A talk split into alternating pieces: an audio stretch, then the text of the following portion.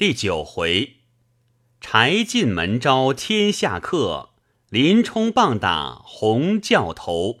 鹧鸪天，千古高峰聚一亭，英雄豪杰尽堪惊。置身不救林冲死，柴进焉能善大名？人猛烈，马狰狞，相逢教义论专精。展开伏虎屠龙手，来战移山跨海人。话说当时，薛霸双手举起棍来，往林冲脑袋上便劈下来。说时迟，那时快，薛霸的棍恰举起来，只见松树背后雷鸣也似一声，那条铁禅杖飞将来，把这水火棍一格，丢去九霄云外。跳出一个胖大和尚来，喝道：“洒家在林子里，听你多时。”两个工人看那和尚时，穿一领皂布直多，挎一口戒刀，提起禅杖，抡起来打两个工人。林冲方才闪开眼看时，认得是鲁智深，林冲连忙叫道：“师兄，不可下手。”我有话说。智深听得，收住禅杖。两个工人呆了半晌，动弹不得。林冲道：“非干他两个事，竟是高太尉是陆虞后吩咐他两个工人要害我性命。他两个怎不依他？你若打杀他两个，也是冤屈。”鲁智深扯出戒刀，把锁子都割断了。便扶起林冲，叫兄弟，俺自从和你买刀那日相别之后，洒家忧得你苦。自从你受官司，俺又无处去救你。打听得你断配沧州，洒家在开封府前又寻不见，却听得人说监在使臣房内。又见酒保来请两个工人，说道店里一位官人寻说话，以此洒家疑心。放你不下，恐这司门路上害你，俺特地跟将来，见这两个撮鸟带你入店里去。洒家也在那店里歇，夜间听得那厮两个做神做鬼，把滚汤转了你脚。那时俺便要杀这两个撮鸟，却被客店里人多，恐防救了。洒家见这厮们不怀好心，越放你不下。你五更里出门时。洒家先投奔这林子里来，等杀这厮两个撮鸟，他倒来这里害你，正好杀这厮两个。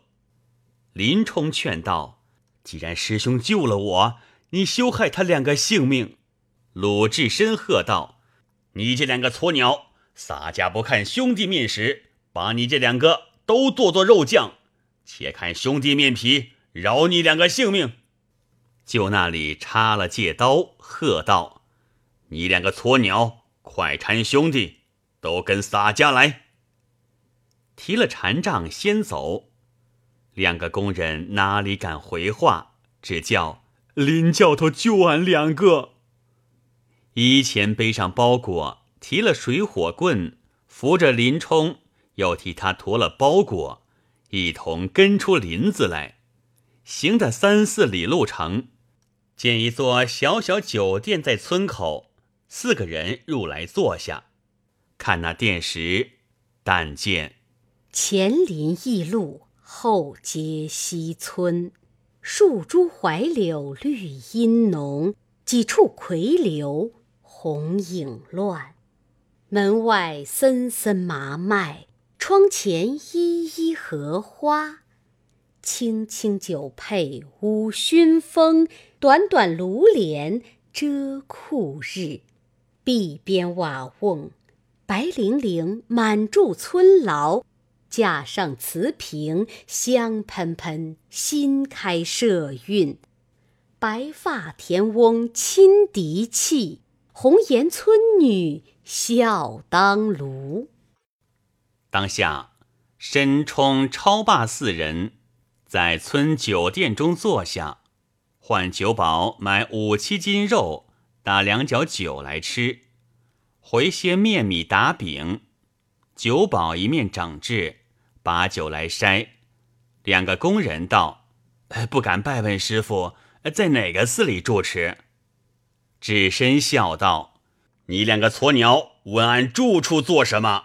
莫不去叫高俅做什么奈何洒家？别人怕他，俺不怕他。洒家若撞着那厮，叫他吃三百禅杖。”两个工人哪里敢再开口？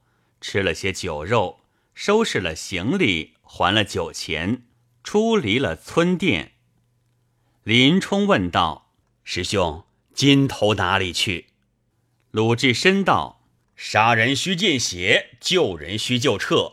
洒家放你不下，只送兄弟到沧州。”两个工人听了道：“苦也，确实坏了我们的勾当。”转去时怎回话？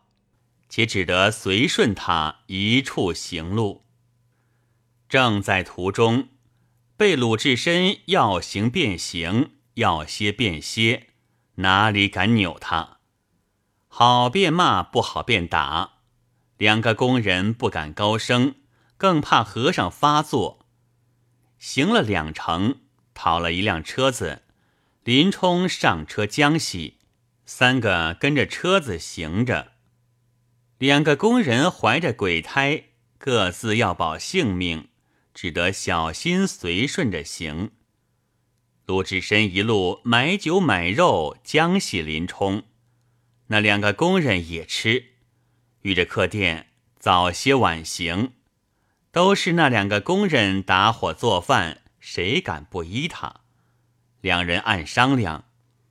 我们被这和尚监押定了，明日回去，高太尉必然奈何俺。薛霸道：“我听得大相国寺菜园谢雨里新来了一个僧人，唤作鲁智深，想来必是他。回去时说，俺要在野猪林结果他，被这和尚救了，一路护送到沧州，因此下手不得。”舍着还了他十两金子，着陆谦自去寻着和尚便了。我和你只要躲得身上干净。董超道：“也说的是。”两个暗商量了，不提。话休繁絮，被智深监押不离，行了十七八日，进沧州只有七十来里路程，一路去都有人家。再无僻静处了。鲁智深打听的实了，就松林里少些。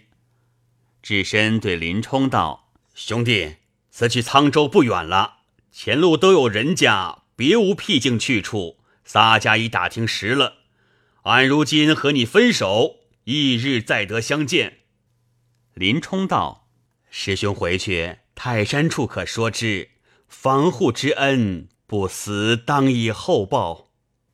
鲁智深又取出一二十两银子与林冲，把三二两与两个工人道：“你两个撮鸟，本是路上砍了你两个头，兄弟面上饶了你两个鸟命。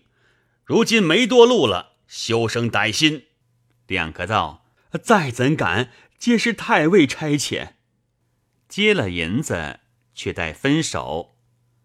鲁智深看着两个工人道：“你两个撮鸟的头，硬似这松树吗？”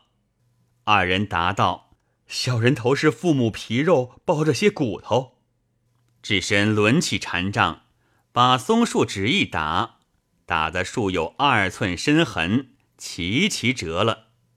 喝一声道：“你两个撮鸟，但有歹心，叫你头也似这松树一般。”摆着手，托了禅杖，叫声：“兄弟保重！”自回去了。东超、薛霸都吐出舌头来，半晌缩不入去。林冲道：“上下，咱们自去吧。”两个工人道：“好个莽和尚，一下打折了一株树。”林冲道：“这个值得什么？相国寺一株柳树。”连根也拔将起来，二人只把头来摇，方才得知事实。三人当下离了松林，直到晌午，早望见官道上一座酒店，但见古道孤村，路旁酒店。杨柳岸，小垂锦佩；杏花村，风拂青莲。刘伶仰卧画床前，李白醉眠苗壁上。闻香驻马，果然隔壁醉三家。知为停舟，真乃透平相十里。社运壮农夫之胆，村牢铸野叟之容。神仙玉佩曾留下，倾向金雕也当来。三个人入酒店里来，林冲让两个工人上手做了，董须二人半日方才得自在。那酒店里满厨桌酒肉。店里有三五个筛酒的酒保，都手忙脚乱，搬东搬西。林冲与两个工人坐了半个时辰，酒保并不来问。林冲等得不耐烦，把桌子敲着说道：“这个店主人好欺客，见我是个犯人，便不来踩着。我须不白吃你的，是甚道理？”主人说道：“你这人。”原来不知我的好意，林冲道：“不卖酒肉与我有甚好意？”店主人道：“你不知俺这村中有个大财主，姓柴名进，此间称为柴大官人，江湖上都唤作小旋风。他是大周柴世宗嫡派子孙，自陈桥让位有德，太祖武皇帝赐赐与他世书铁券在家中。”谁敢欺负他？专一招接天下往来的好汉，三五十个养在家中，常常嘱咐我们：酒店里如有刘佩来的犯人，可叫他投我庄上来，我自资助他。我如今卖酒肉与你，吃的面皮红了，他到你自有盘缠，便不助你。我是好意。林冲听了，对两个工人道：“我在东京教军时。”常常听得军中人传说柴大官人名字，却原来在这里。我们何不同去投奔他？董超、薛霸寻思道：“既然如此，有甚亏了我们处？”就便收拾包裹，和林冲问道：“酒店主人，柴大官人庄在何处？我等正要寻他。”店主人道：“只在前面，约过三二里路，大石桥边。”转弯抹角那个大庄院便是。林冲等谢了店主人，三个出门，果然三二里见座大石桥，过得桥来，一条平坦大路，早望见绿柳荫中显出那座庄院，四下一周遭一条阔河，两岸边都是垂杨大树，树荫中一遭粉墙。转弯来到庄前看时，好个大庄院！但见门迎黄道，山接青龙，万株桃占五灵溪，千树花开金谷苑。聚贤堂上四时有不谢奇花，百会厅前八节赛长春佳景。唐玄赤额金牌，家有世书铁券，朱蒙碧瓦掩映着九级高堂，画栋雕梁，真乃是三微精舍。仗义疏财七卓茂，招贤纳士胜田文。三个人来到庄上，见条阔板桥上坐着四五个庄客，都在那里乘凉。三个人来到桥边，与庄客施礼罢。林冲说道：“相烦大哥报与大官人知道，京师有个犯人，叠配牢城，姓林的求见。”庄客奇道：“你没福，若是大官人在家时，有酒食钱财与你，今早出猎去了。”林冲道：“不知几时回来？”庄客道：“说不定。”敢怕投东庄去些，也不见得。许你不得。”林冲道：“如此是我没福，不得相遇。我们去吧。”别了众庄客和两个工人，再回旧路。肚里好生愁闷，行了半里多路，只见远远的从林子深处一簇人马来，但见人人俊丽，个个英雄，数十匹骏马嘶风，两三面绣旗弄日。分青沾绿，似倒翻荷叶高擎；绛色红缨，如烂漫莲花乱插。飞鱼袋内，高插着描金雀画戏清宫；狮子湖中，正攒着点翠凋零端正剑。千几只杆张细犬，情数对拿兔苍鹰。穿云峻虎顿荣涛，脱帽锦雕寻护指。标枪锋利，就鞍边微露寒光。画鼓团栾，向鞍上时闻响震。配鞭栓技，都原是天外飞禽。马上琴台，莫不是山中走兽。好似晋王临子塞，浑如汉武到长阳。那簇人马飞奔庄上来，中间捧着一位官人，骑一匹雪白卷毛马。马上那人生得龙眉凤目，皓齿朱唇，三牙眼口髭须，三十四五年纪。头戴一顶皂纱转角簇花巾，身穿一领紫绣团龙云肩袍，腰系一条玲珑嵌宝玉绦环，足穿一双金线抹绿皂朝靴，带一张弓，插一壶箭，引领从人。都到庄上来。林冲看了，寻思道：“敢是柴大官人吗？”又不敢问他。只自肚里踌躇，只见那马上年少的官人纵马前来，问道：“这位带家的是甚人？”林冲慌忙躬身答道：“小人是东京禁军教头，姓林，名冲。为因误了高太尉，巡视发下开封府问罪，断遣赐配此沧州。闻得前面酒店里说。”这里有个招贤纳士好汉柴大官人，因此特来相投，不遇官人，当以食宿。那官人滚鞍下马，飞进前来说道：“柴进有失迎亚。”就草地上便拜。林冲连忙打礼。那官人协助林冲的手，同行到庄上来。那庄客们看见，大开了庄门。柴进只请到厅前，两个叙礼罢。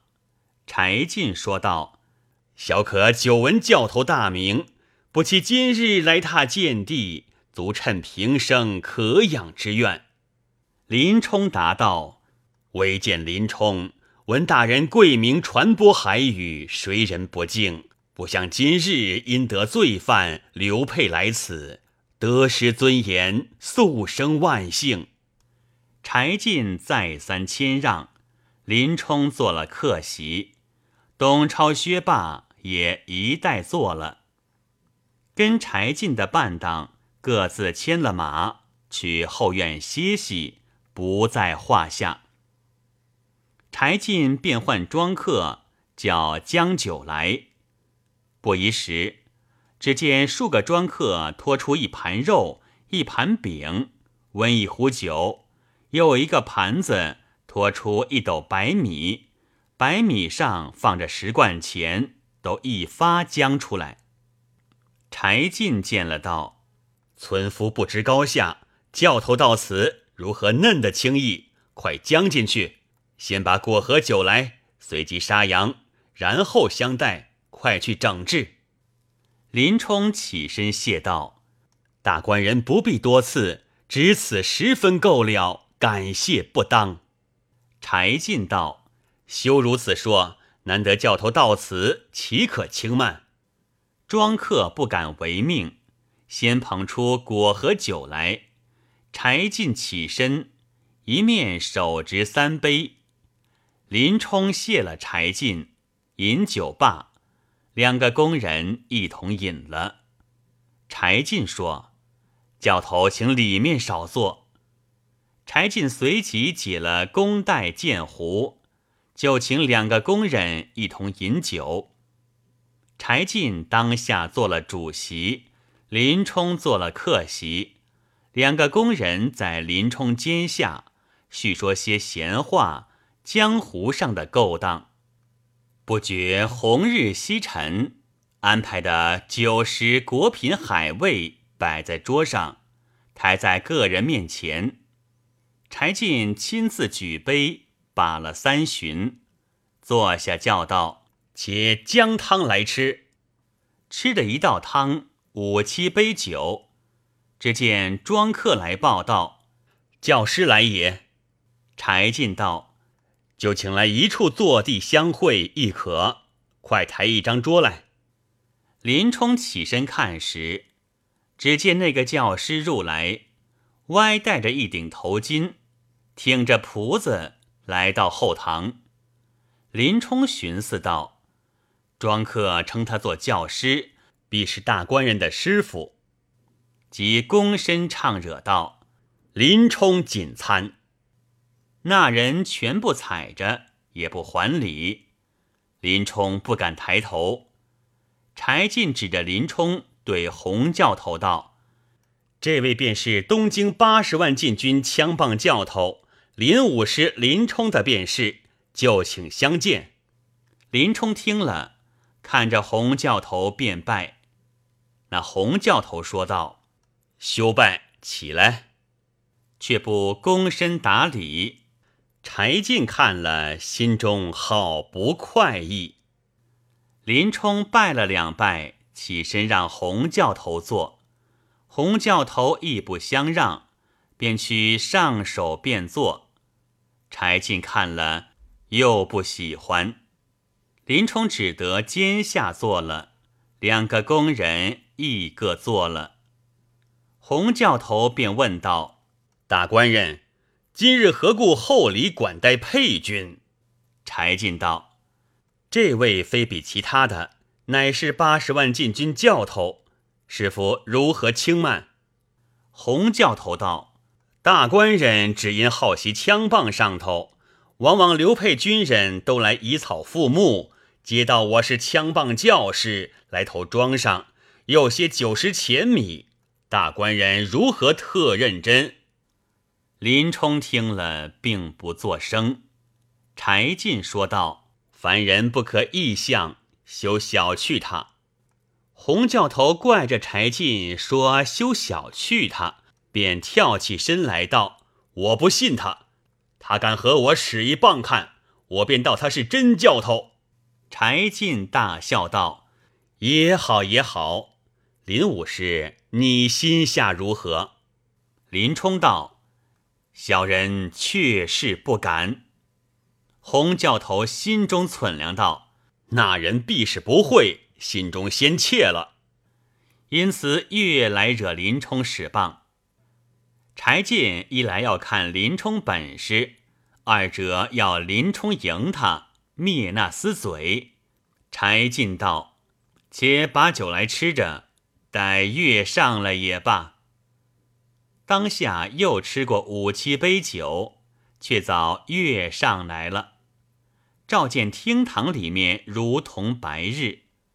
柴进起身道：“二位教头较量一棒。”林冲自肚里寻思道：“这洪教头必是柴大官人师傅，不争我一棒打翻了他，须不好看。”柴进见林冲踌躇，便道：“此位洪教头也到此不多时，此间又无对手，林武师休得要推辞。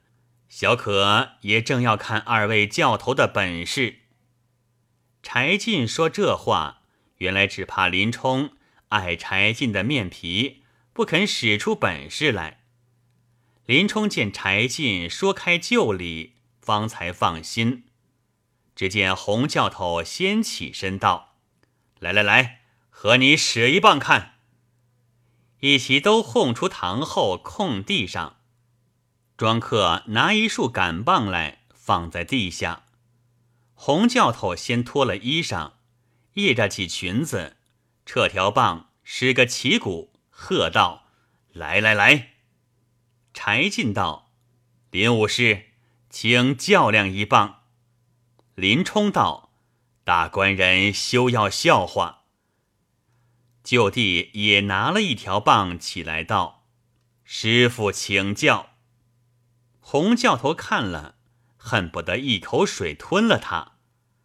林冲拿着棒，使出山东大雷，打将入来。洪教头把棒。就地下编了一棒来抢林冲，两个教师就明月地上交手，真个好看。怎见是山东大雷？但见山东大雷，河北夹枪。大雷棒是秋于穴内喷来，夹枪棒是巨蟒壳中拔出。大雷棒似连根拔怪树，夹枪棒如遍地卷枯藤。两条海内抢猪笼，一对岩前争石虎。两个教头在明月地上交手，使了四五合棒。只见林冲拖得跳出圈子外来，叫一声：“少些！”柴进道。教头如何不识本事？林冲道：“小人输了。”柴进道：“未见二位较量，怎便是输了？”林冲道：“小人只多这句家，因此全当输了。”柴进道：“是小可一时失了计较。”大笑着道：“这个容易。”便叫庄客取十两银来。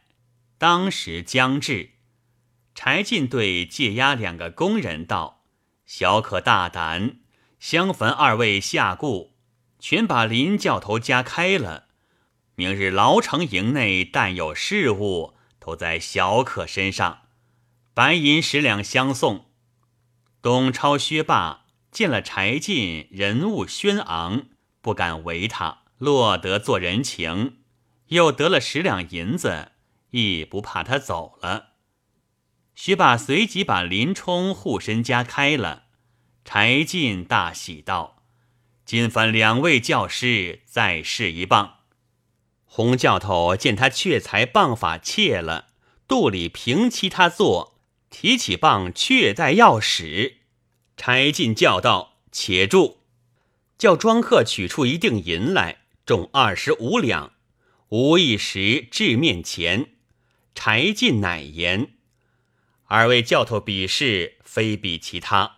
这锭银子全为利物，若是赢的，便将此银子去。”柴进心中只要林冲把出本事来，故意将银子丢在地下。洪教头深怪林冲来，又要争这个大银子，又怕输了锐气，把棒来尽心使个旗鼓。吐个门户，唤作把火烧天势。林冲想到，柴大官人心里只要我赢他，也横着棒使个门户，吐个势，唤作拨草寻蛇式。洪教头喝一声：“来来来！”便使棒盖将入来。林冲往后一退，洪教头赶入一步，提起棒。又复一棒下来，林冲看他不已乱了，被林冲把棒从地下一跳，洪教头措手不及，就那一跳里合身一转，那棒直扫着洪教头连二骨上，劈了棒，扑的倒了。柴进大喜，叫快将酒来把盏，众人一齐大笑。洪教头哪里正策起来？众庄客一头笑着服了。洪教头羞颜满面，自投庄外去了。柴进协助林冲的手，再入后堂饮酒，叫将礼物来送还教师。林冲哪里肯受，推脱不过，只得收了。柴进留在庄上，一连住了几日，每日好酒好食管待。又住了五七日，两个工人催促要行，柴进又置席面相待送行，又写两封书，吩咐林冲道：“沧州大尹也与柴进好，牢城管营差拨亦与柴进交厚。”可将这两封书去下，必然看去教头，再将二十五两一锭大银送与林冲，有将银五两激发两个工人，吃了一夜酒。次日天明，吃了早饭，叫庄客挑了三个的行李，林冲依旧带上家，辞了柴进便行。柴进送出庄门作别，吩咐道：“待几日，小可自使人送冬衣来与教头。”林冲谢道：“如何报谢大官人？”两个工人相谢了，三人取路投沧州来。午牌时候，已到沧州城里。虽是个小去处，亦有六街三市，竟到州衙里下了公文。当听引林冲参见了州官大尹，当下收了林冲，押了回文，一面贴下，判送牢城营内来。两个工人自领了回文，相辞了，回东京去，不在话下。只说林冲送到牢城营内来看那牢城营时，但见门高墙壮，地阔池深，天王堂畔两行垂柳绿如烟，点视厅前一簇乔松青坡带，来往的尽是咬钉嚼铁汉，出入的无非降龙伏虎人。埋藏聂政荆轲事，深藏专诸豫让图。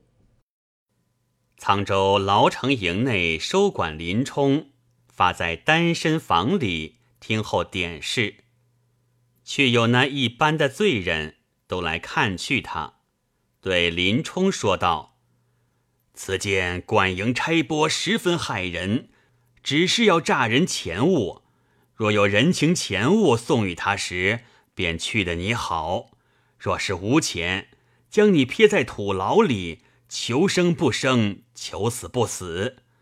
若得了人情，入门便不打你一百杀威棒，只说有病把来记下；若不得人情时，这一百棒打得七死八活。林冲道：“众兄长如此指教。”且如要使钱，把多少与他？众人道：“呃，若要使得好时，管营把五两银子与他，差拨也得五两银子送他，十分好了。”正说之间，只见差拨过来，问道：“哪个是新来配军？”林冲见问，向前答应道：“小人便是。”那差拨不见他把钱出来，变了面皮，指着林冲骂道：“你这个贼配军，见我如何不下拜，却来唱惹！你这厮可知在东京做出事来？见我还是大拉拉的。我看你这贼配军满脸都是恶纹，一事也不发迹，打不死、烤不死的顽球。你这把贼骨头，好歹落在我手里，叫你粉骨碎身，少见。”叫你便见功效，林冲只骂得一佛出世，哪里敢抬头应答？众人见骂，各自散了。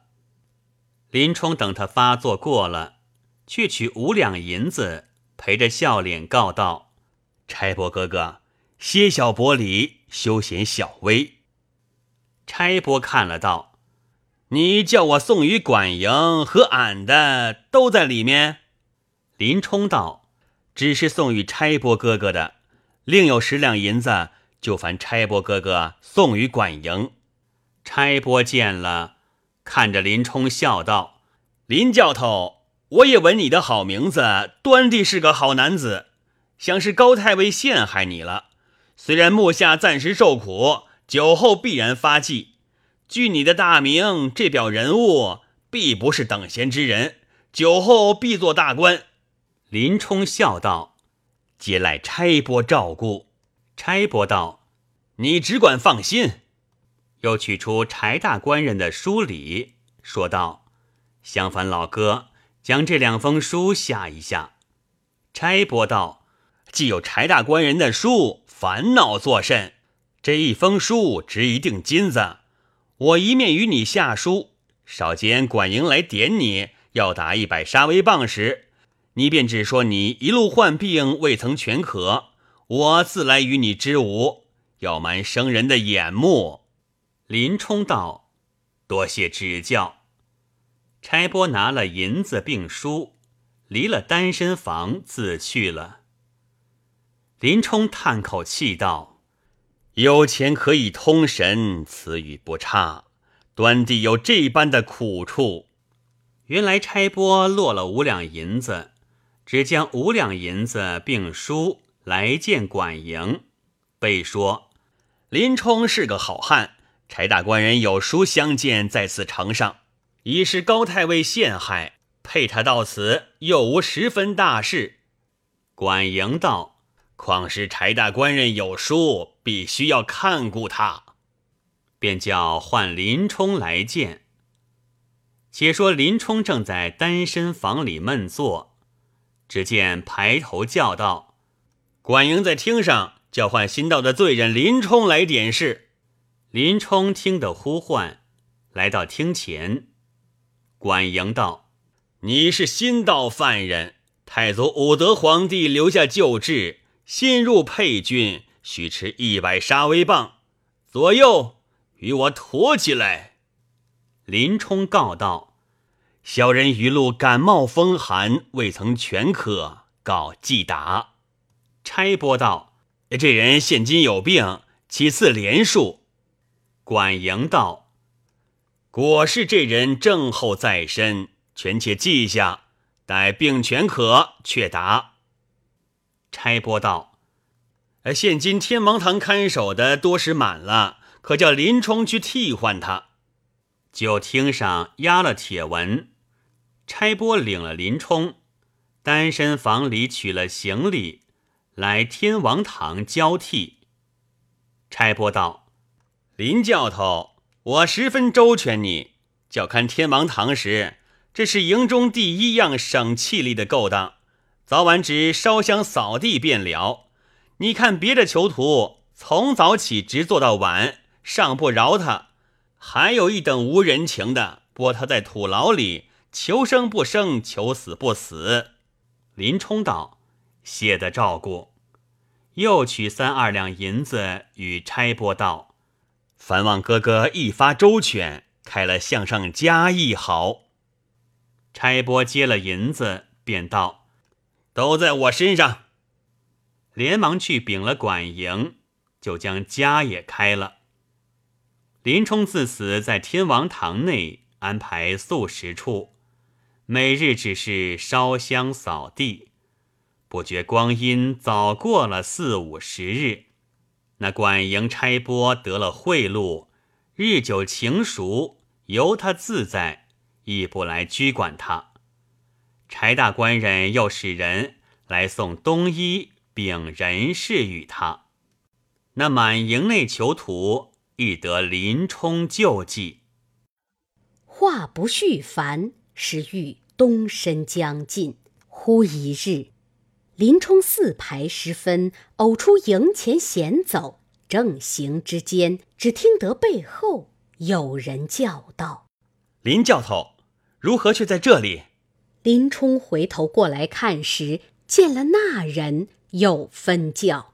林冲火烟堆里争些断送了余生，风雪途中积被伤残性命，只使宛子城中屯甲马，梁山坡上列旌旗。毕竟林冲见了的是甚人？且听下回分解。